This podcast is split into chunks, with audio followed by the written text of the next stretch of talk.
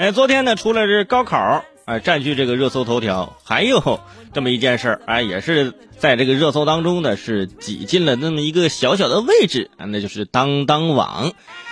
哎呀，当当最近是老有事儿啊，这在呃七号晚上啊，这个鱼鱼就给全体的当当员工发了个内部信，说我非常的愤怒，李国庆把婚姻法带入公司法，不断折腾我们的公司。说是怎么回事呢？在七号当天呢，李国庆啊，早上就是清晨六点多钟，带三十多人到了办公室，将几个保安堵住，进入办公区，用电钻撬开保险柜，抢走了营业执照和 U 盾，保安受伤。然后这鱼鱼呢，就在这个员工的内部信当中表示说，请当当的同学们行动起来，发微博、发朋友圈，保卫自己，保卫当当，保卫顾客，保卫供应商。哎呀，这当当网的剧情发展，如果用编剧的思维来看，现在是缺少高潮。之前抢公章，现在抢执照，剧情线有点过于单一了，是吧？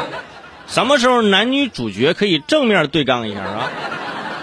被抢之后啊，鱼鱼发内部信，号召大家行动起来，发微博、发朋友圈，保卫自己，保卫当当。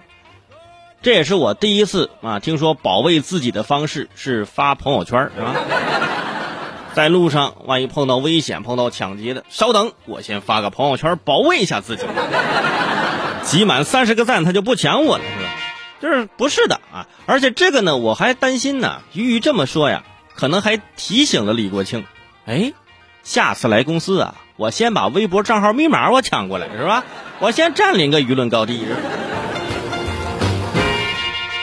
主要公司呢是他们的家事儿，我们老关注他们的家事儿呢，其实也不太对。但是呢，就是怎么说呢？你没办法，你就是想看这种窝火是吧？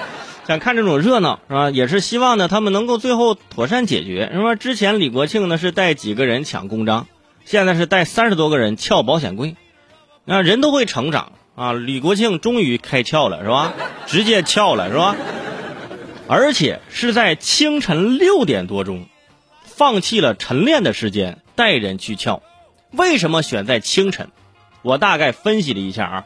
第一呢，因为七号这天是高考第一天啊，选在清晨六点多钟，考生还没有起床的时候，或者还没有出发的时候呢，他呢就是不占用公共交通，哎，不会影响这个路上的堵车，是不是？啊就是我现在就是避开高峰期啊。另一方面呢，这会儿啊，公司人比较少。可能啊，六点多钟可能是刚刚下班是吧？人还比较疲惫。另外就是李国庆带了三十多个人去撞声势，你想啊，这声势不能白撞啊！那三十多人你怎么着？人家忙活完了不得请人吃顿饭吗？哎，请客吃早餐比较便宜。